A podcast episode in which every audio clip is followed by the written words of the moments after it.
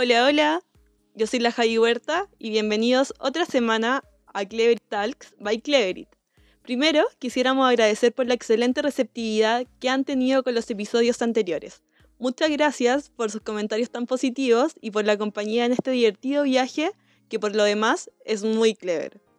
Antes de empezar, te queremos invitar a que nos sigan en nuestras redes sociales. Nos puedes encontrar en Instagram, Facebook, LinkedIn y YouTube como Cleverit Group.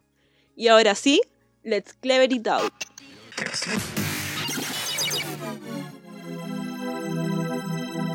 Let's clever it out. This is Clever Talks podcast by Clever IT.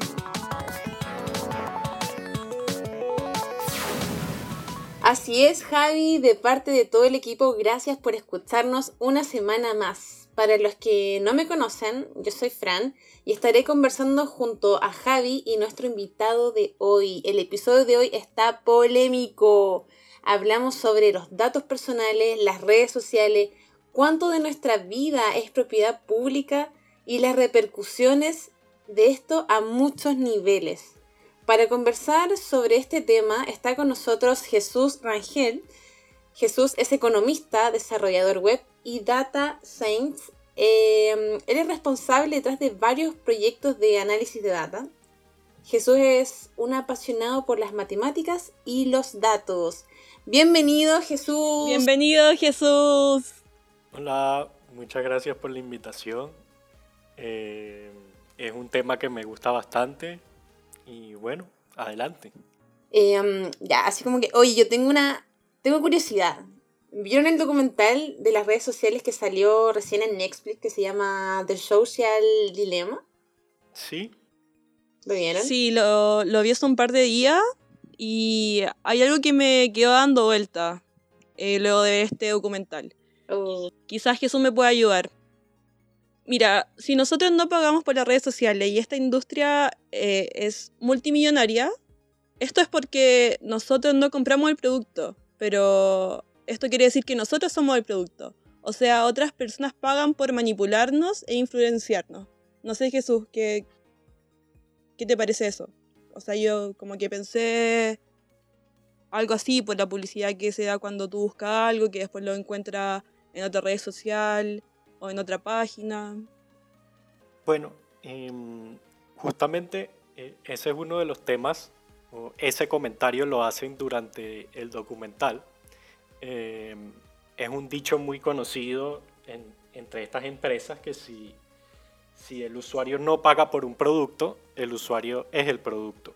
Efectivamente, estas empresas eh, obtienen sus ingresos más que todo de la publicidad que ellos venden en redes sociales.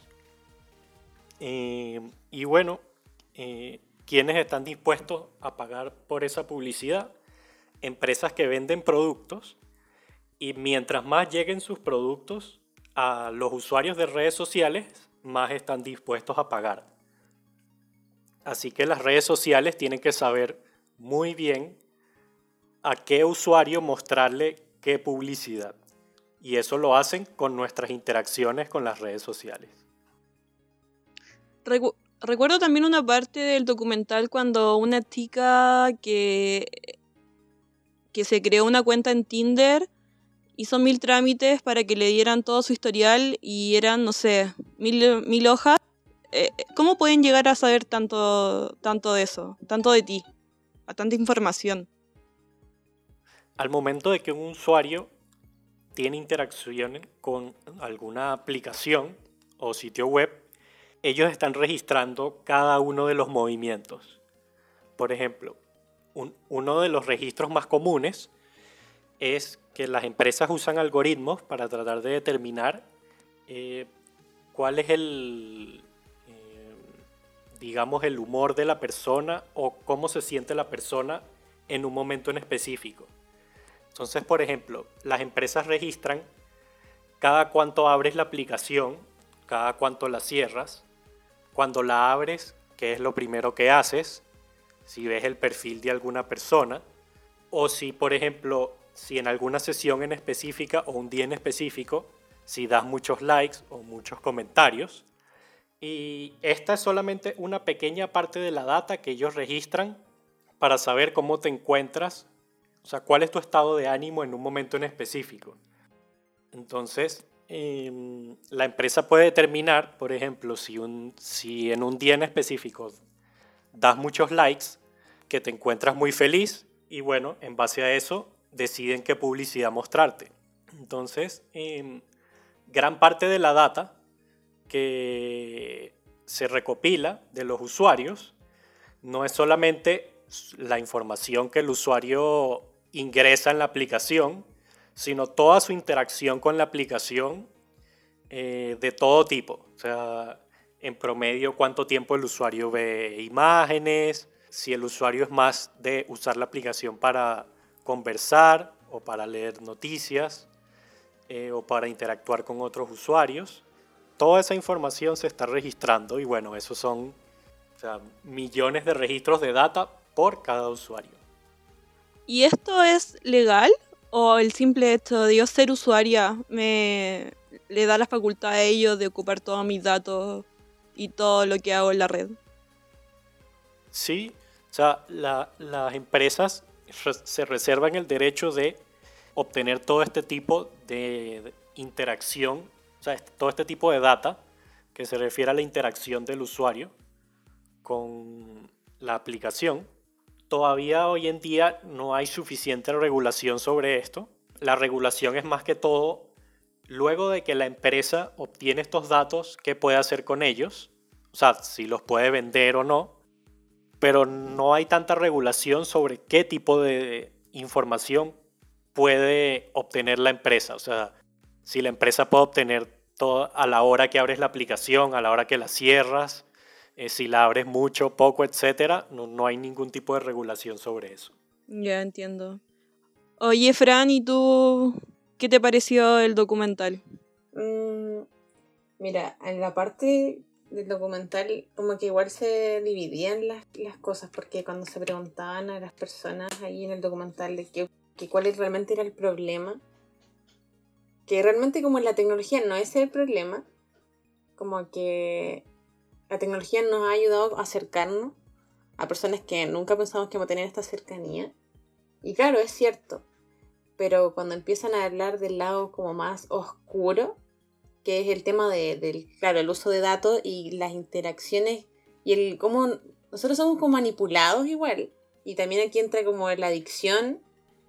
Y mm, yo pensaba así como, bueno, que una frase como muy, muy presente que, que decía que para nosotros eh, como que estos aparatos digitales son como un, como un chupete, cuando le hay chupete a los niños. La gente no, se despega, no se despega, entonces me pareció muy curioso cuando hicieron como la analogía con, con una máquina, como de que están en Las Vegas, como un traga moneda. Yo dije, realmente sí, realmente causa adicción esta, las redes sociales. Entonces, todos los grandes como que estuvieron como detrás de todo esto, tenían como conocimientos también como de psicología, como de, de cómo, ¿cómo se dice? Eh, persuadir a las personas. Como que ese poder de persuasión, yo lo encontré como muy fuerte. Y, y claro, como que te asusta. Asusta eso. Claro, o sea, básicamente lo que nos decía Jesús que, mm, que las personas estudiaban estos datos y según lo que podían medir, em, nos iban mostrando lo que más nos gustaba y así nosotros, nosotros más adicción teníamos a las redes sociales, bueno, muchas o alguna en particular. Sí, o sea, decía como, ¿cuánto creen que es posible predecir el comportamiento de los usuarios, como que basado en los datos que, sabemos de ellos. Yo digo así como, claro, crean como estos como personas y ahí empiezan a, arrojarte tipo de publicidad. Yo quedé como, no sé, yo, yo como que sentí con el, con el documental como que igual, yo creo que es un miedo que todos tenemos, como que el avance tan rápido, exponencial de la tecnología y, y como que no está regularizado, eso es que no está regularizado los datos. Entonces, ¿cómo se puede Jesus como, como partir como regulando estos datos. Como que no estemos tan expuestos. Tiene que partir por uno, tiene que partir por la gente que, maneja las redes. O sea, claramente sí, pero nosotros podemos tomar como medida. Bueno, justamente uno de los temas eh, del que hablan en el documental es que estas empresas, eh, a la hora de mostrar publicidad, experimentan con los usuarios. Uno de los entrevistados en el documental habla de que es como si fuéramos eh, ratones de laboratorio y cuando usamos las aplicaciones experimentan con nosotros mostrándonos eh, muchos colores distintos, notificaciones distintas, noticias distintas y están tratando de ver qué es lo que llega a nosotros. O sea, cuál es el color, cuál es la imagen, cuál es la noticia que te voy a mostrar para hacer que tú hagas clic. Y a partir de ahí van aprendiendo más de nosotros. Por ejemplo, la empresa dice, mira, hoy vamos a probar con este tipo de usuarios, mostrarles eh, noticias sobre este tema con el color rojo. Y dicen, mira, con el color rojo sobre este tema no hicieron tanto clic, pero con el color verde sí. Entonces, de ahora en adelante, a estos usuarios les vas a mostrar estas noticias con el color verde. Y así es como ellos cada vez van optimizando más los algoritmos para mostrar publicidad. Oye, Yisu, y a partir de esta premisa que acaba de decir, ¿tú crees que se están aprovechando de nosotros? A ver, en parte, yo creo que se podría decir que tiene sus ventajas y desventajas. Por ejemplo, yo voy a contar una anécdota personal. Hace poco vi en Instagram una publicidad de una pizzería que tenía un descuento y me pareció bastante bueno la oferta que tenían y decidí ir a la página web y comprar la pizza. Y en verdad me gustó bastante. Entonces yo pienso, ¿es eso negativo? O sea, la pizzería ganó porque vendió su producto yo gané porque consumí un producto que me gustó y la red social también ganó porque tuvo un ingreso por la publicidad efectiva que hizo. Entonces, ese podría ser un caso en el que se hizo bien el trabajo, por así decirlo. O sea, se mostró una publicidad que en verdad el usuario estaba interesado en ella, sobre algo bueno, podría decirse así. Entonces, específicamente eso no habría que verlo de forma negativa.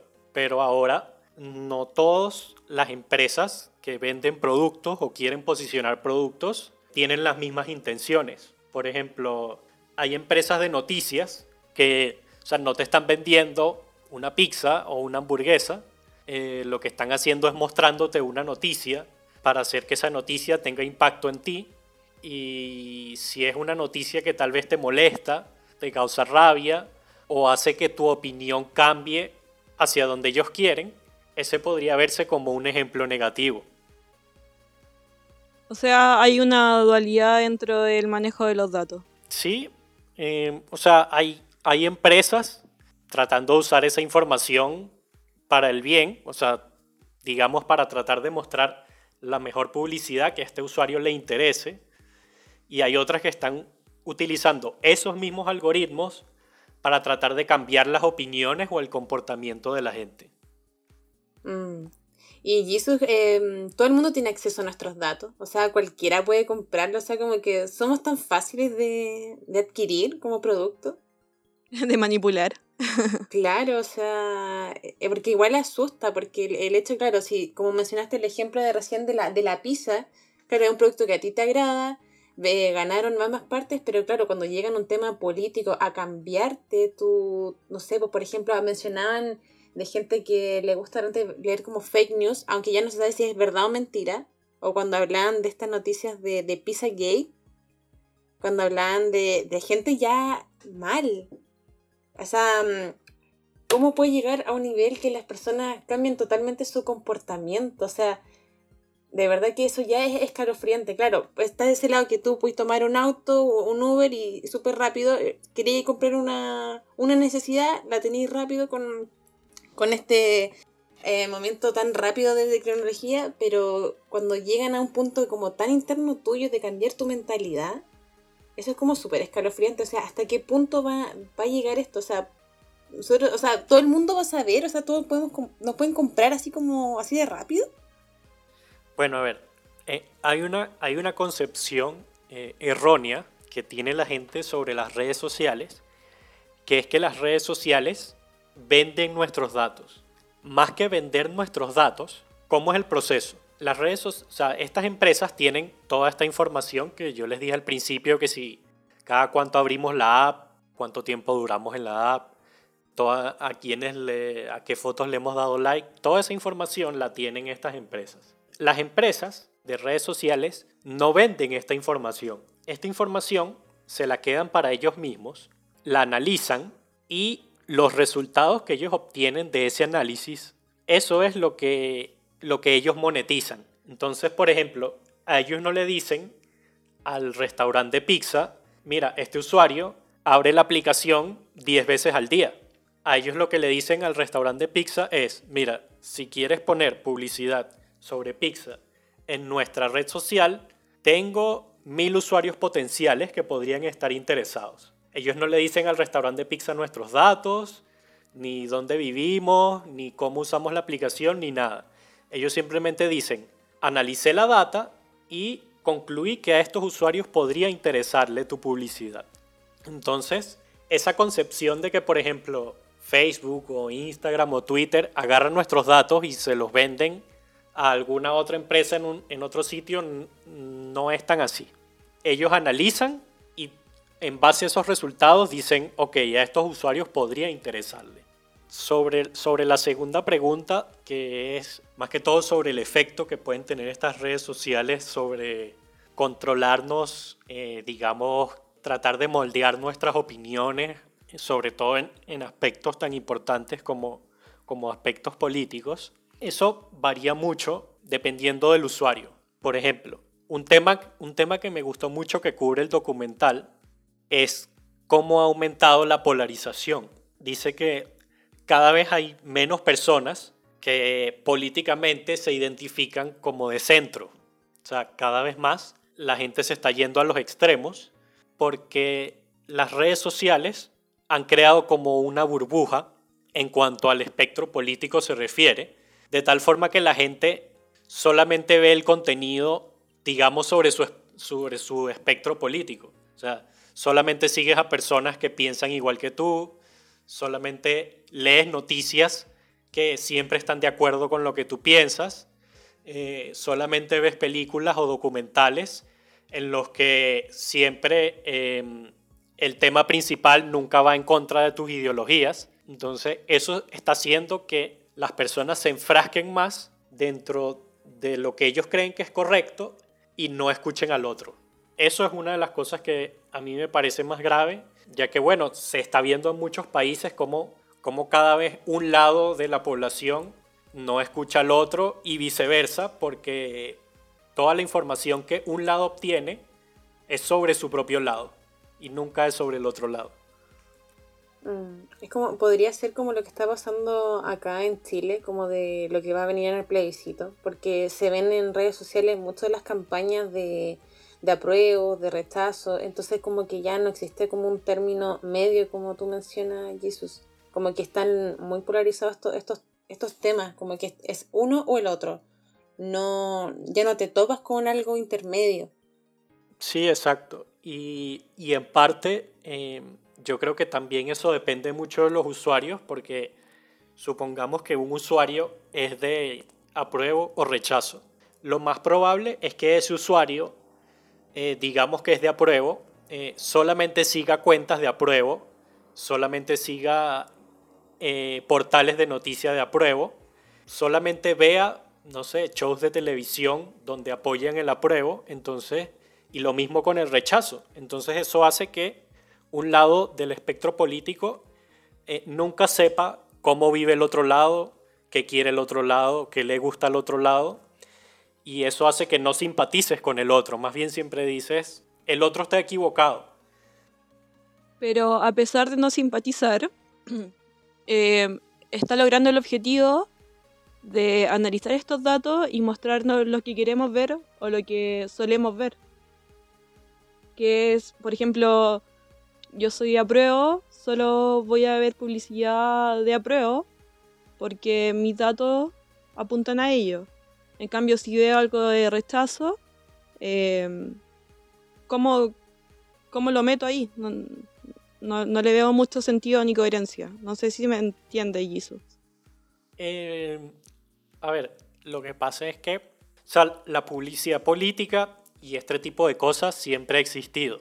Pero hoy en día eh, es mucho más customizable qué quiere ver cada usuario. Antes, por ejemplo, ¿dónde recibía la publicidad política la gente? En la calle, en la televisión, en los periódicos. Pero por más que sea, la gente siempre veía publicidad de ambos lados. Eh, o sea, es probable que si caminabas por la calle, vieras publicidad de un espectro político o del otro.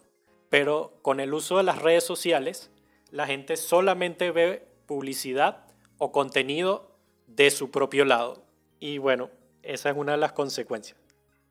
O sea, como que podríamos como hackear, como que podríamos hackear esto entre comillas, porque igual si, si tenemos cierta postura de, de, rechazo o de apruebo, pero si queremos informarnos de los dos y no apegarnos solo a uno, entonces como que podríamos como que hackear esta data y así nos puede mostrar ambas perspectivas para ver qué, qué es lo que piensa el otro. Como que yo recuerdo que dan como este tipo de consejo, como que para que no, no solamente te quedes con una sola perspectiva, de, de, una condición política o de algún pensamiento o ideología. Entonces se podría como, entre comillas, hackearlo, ¿o no?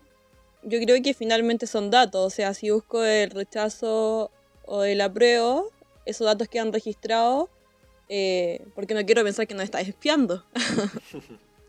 eh, sí, eh, una de las cosas que dicen en el documental que me pareció muy importante es que tratemos de no polarizarnos a nosotros mismos. O sea que el usuario tiene que hacer un esfuerzo por salir de esa burbuja en la que se encuentra en las redes sociales de solamente escuchar a su propio lado. O sea, y eso no lo van a hacer las redes sociales. O sea, si el usuario no toma la iniciativa de escuchar al otro, las redes sociales no lo van a hacer por ti.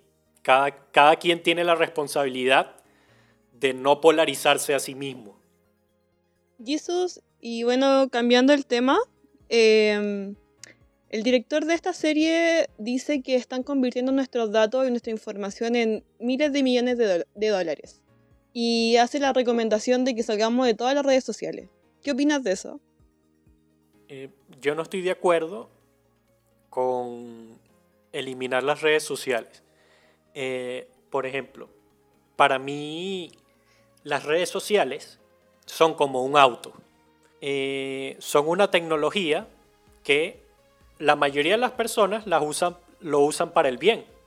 O sea, digamos, para transportarse, para llegar a su destino. Pero hay un pequeño grupo de personas que lo puede usar para el mal. Entonces, eh, deberíamos prohibir los autos porque, digamos, hay algún choque o alguna persona utilizó un auto para un acto terrorista. O sea, yo soy de la opinión que no, que el beneficio que nos traen las redes sociales es considerablemente mayor que el perjuicio. En lo que deberíamos enfocarnos es en los actores o los usuarios que las están usando con eh, fines negativos y a ellos son a los que deberíamos apuntar. No a la tecnología, sino a los que usan la tecnología de una manera negativa. Y estos fines negativos son los que producen la, la adicción, ¿no? Bueno, hay muchos fines negativos. En verdad, la polarización es un fin negativo, ya que hace que los usuarios, o sea, digamos, si es polarización política, haya más enfrentamiento entre usuarios. También hay fines negativos como los fake news y la desinformación, que quieren que las personas crean cosas que no son verdad. Entonces, por ejemplo, para mí no deberíamos atacar la tecnología, sino atacar a las empresas o usuarios que comparten noticias falsas. Mm. Ahí igual, por ejemplo, yo recuerdo que decían que ya no, no tenían como un... ¿Quién valida que es verdad, que es mentira? Porque decían como que las fake news viajaban como seis veces mucho más rápido que una noticia real. Entonces, eso, ellos ni siquiera tenían cómo regular ese tema. Ellos todavía ni siquiera han implementado algo para regular eso.